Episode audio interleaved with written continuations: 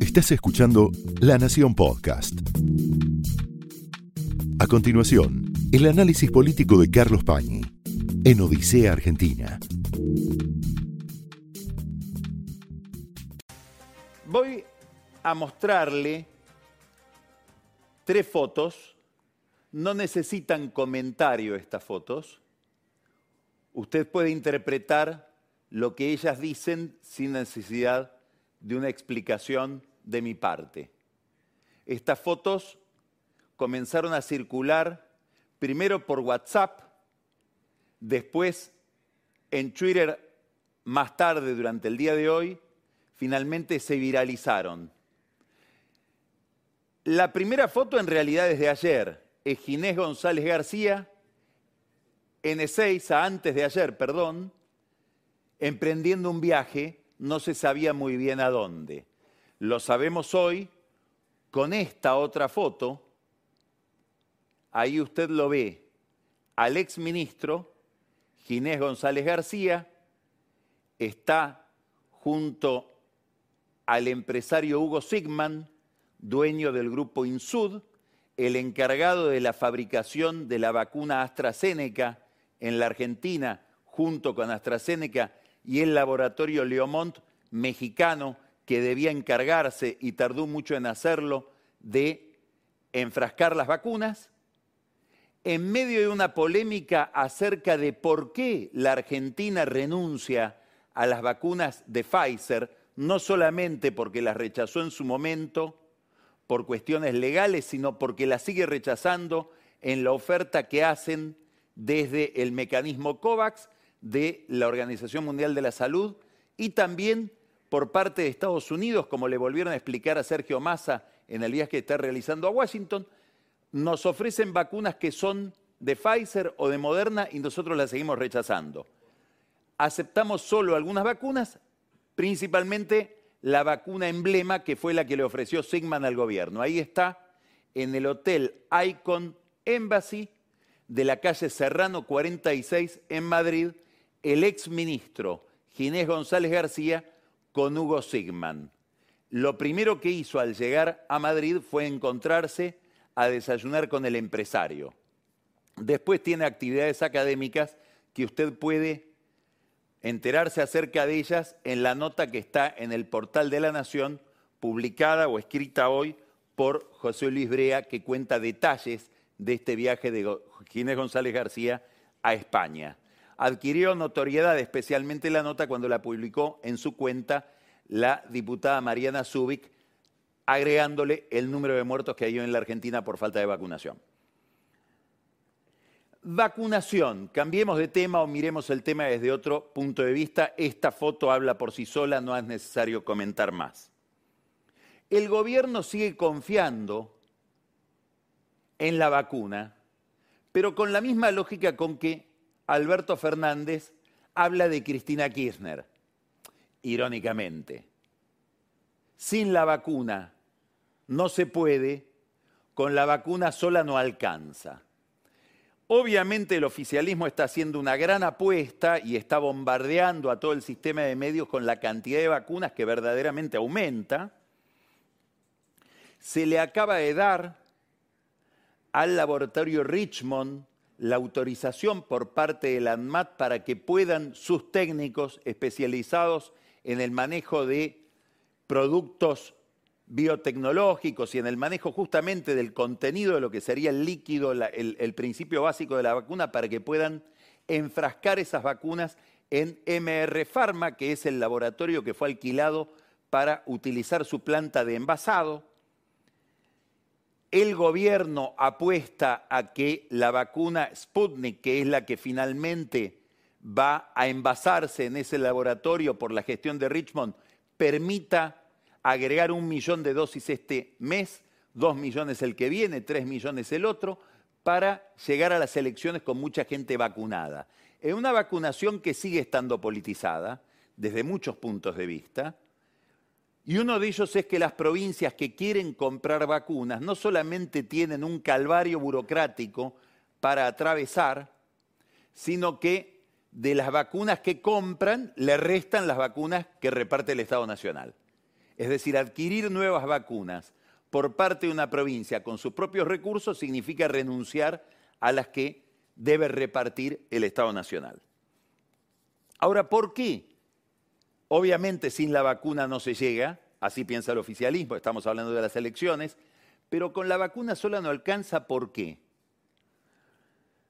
Porque una vez que la gente está vacunada,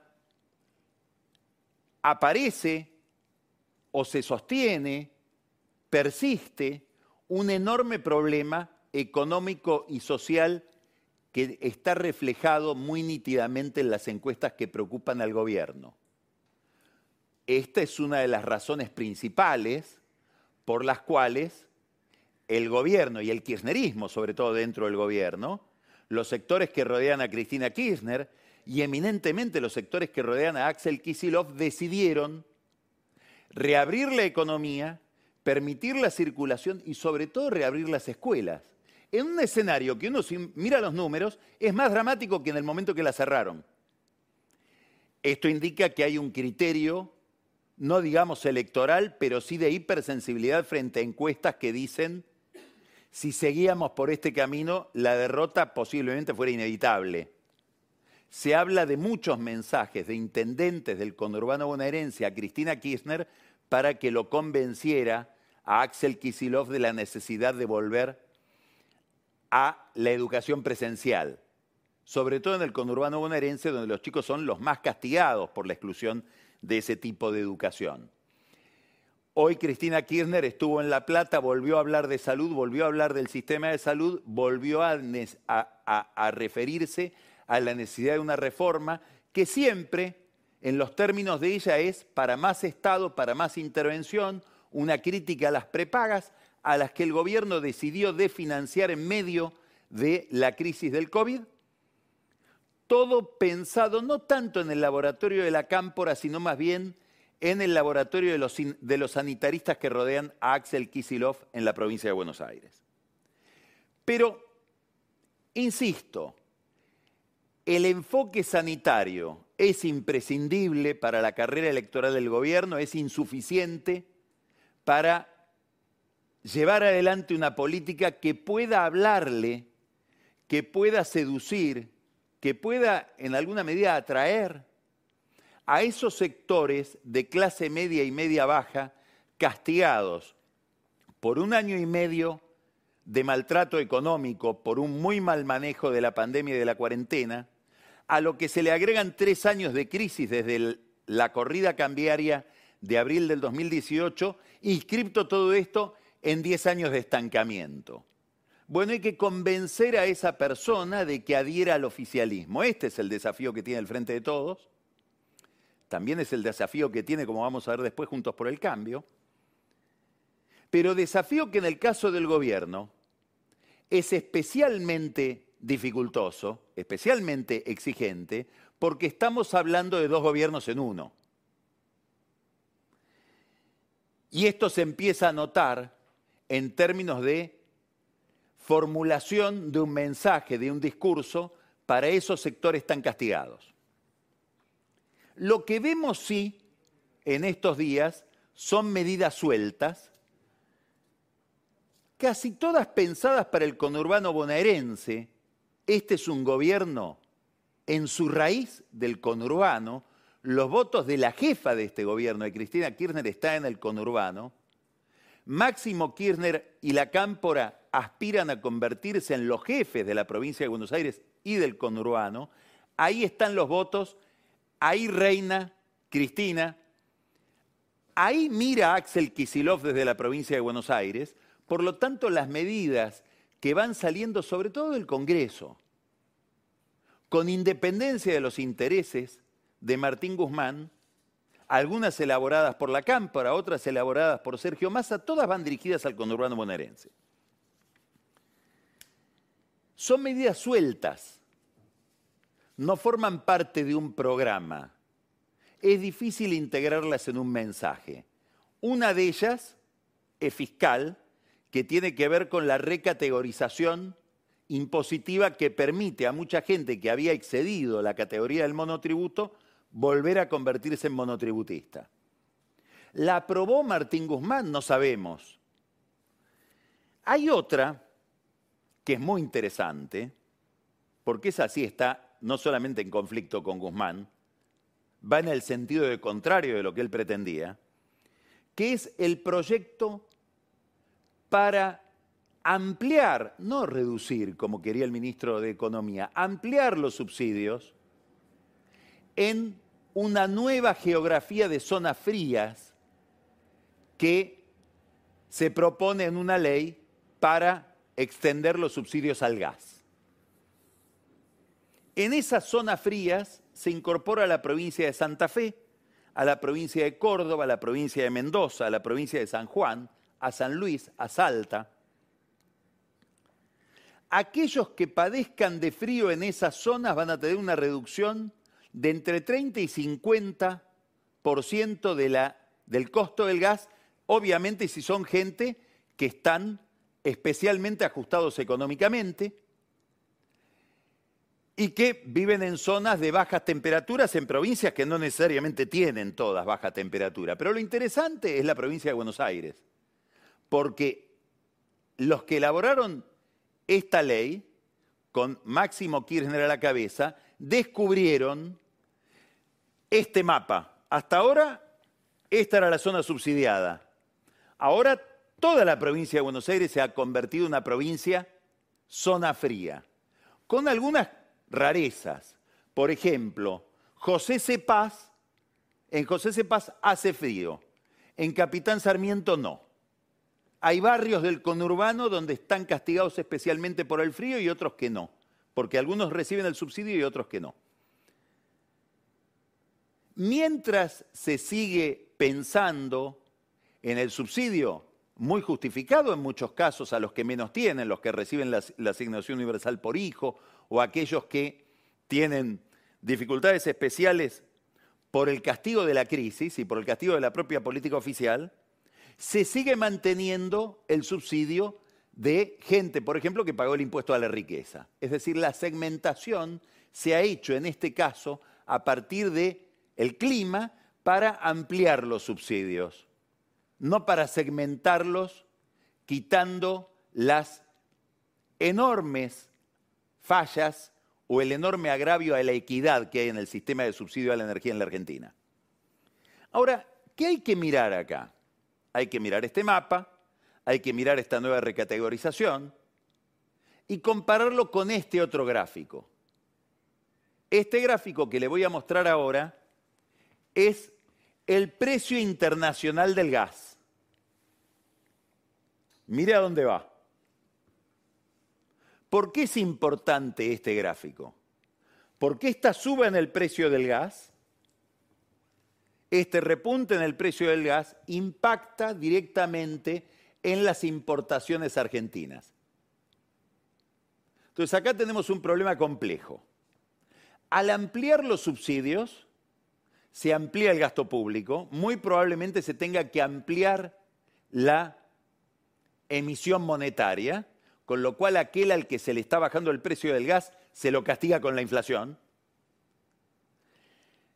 Al mismo tiempo, se incentiva el consumo, porque si me regalan el gas ya me olvido de cuánto cuesta y gasto más, consumo más.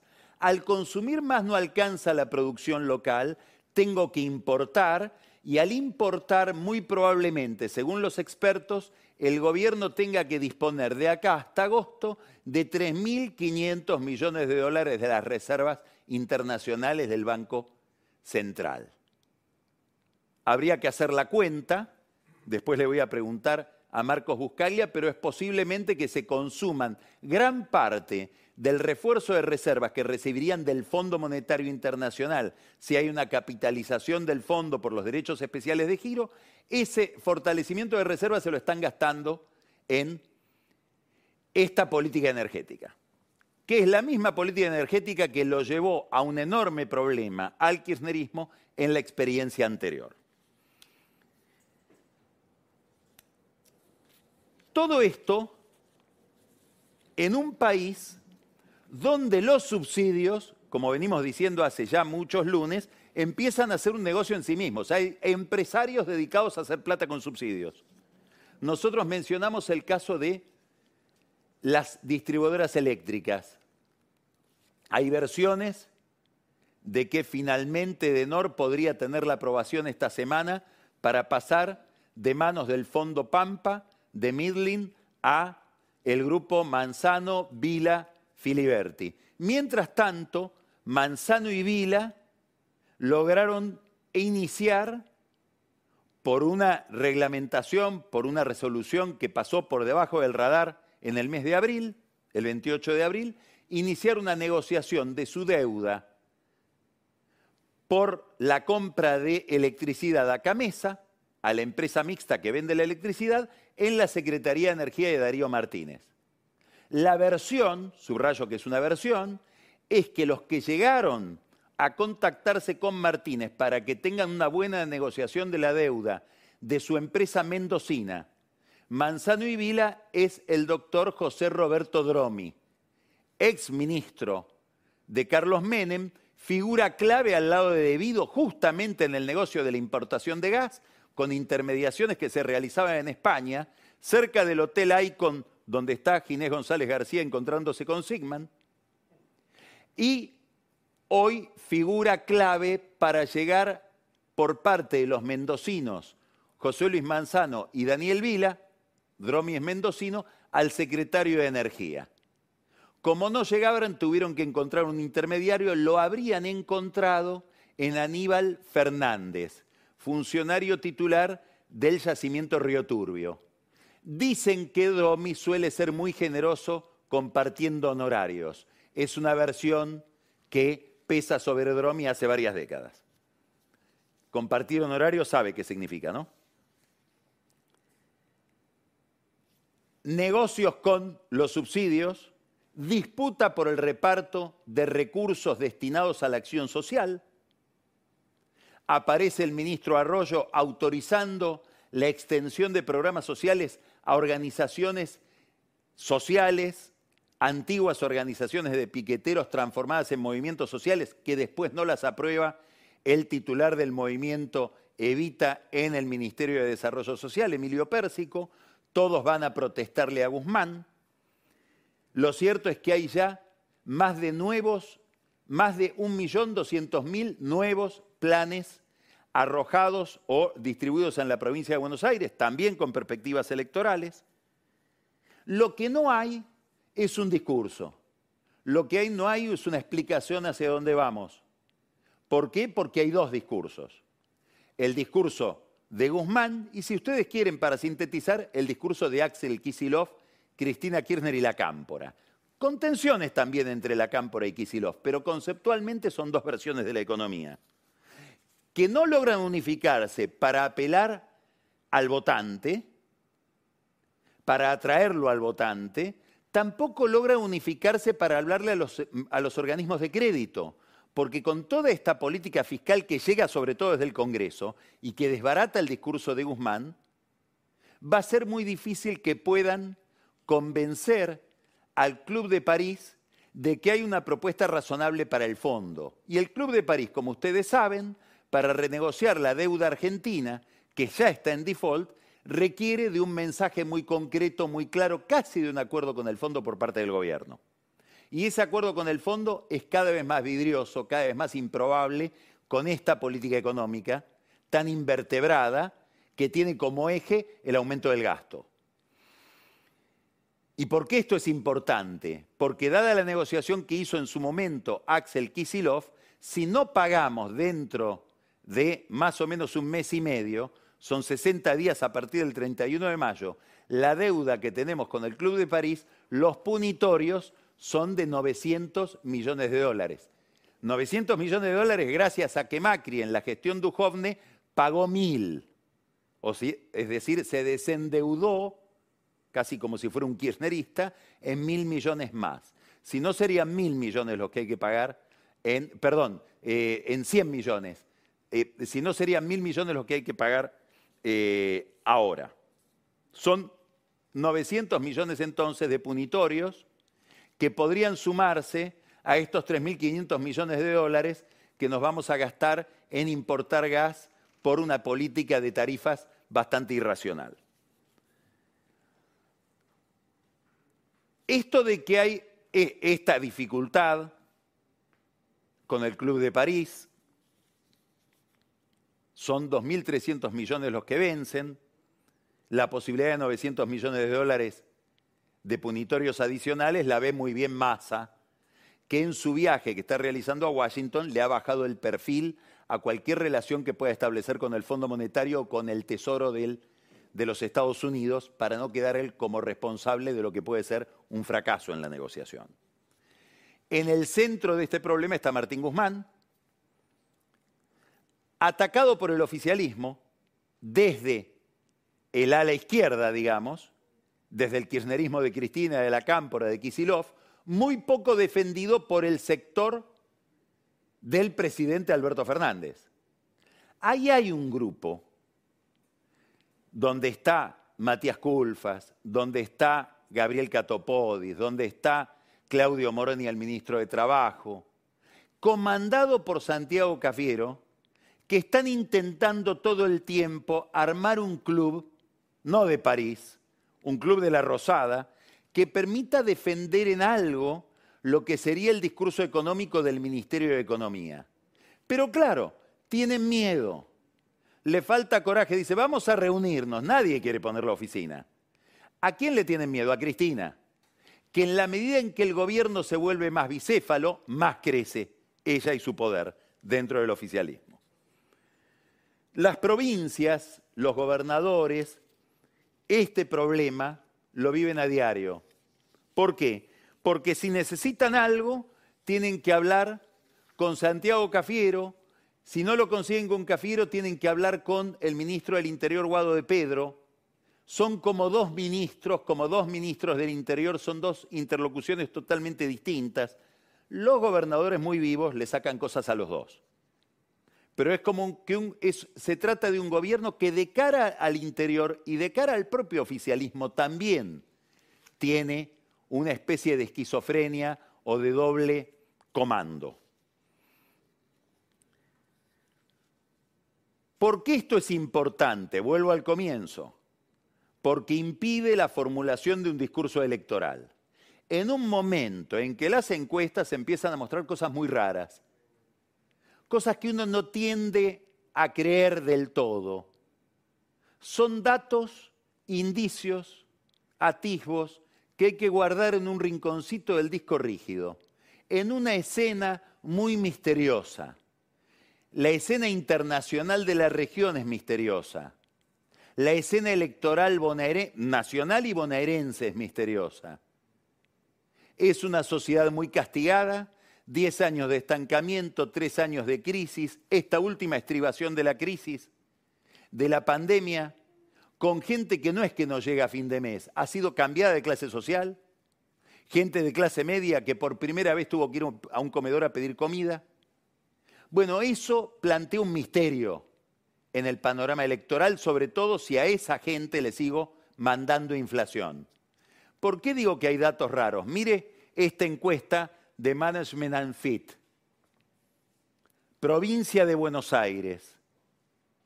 Intención de voto por espacio político.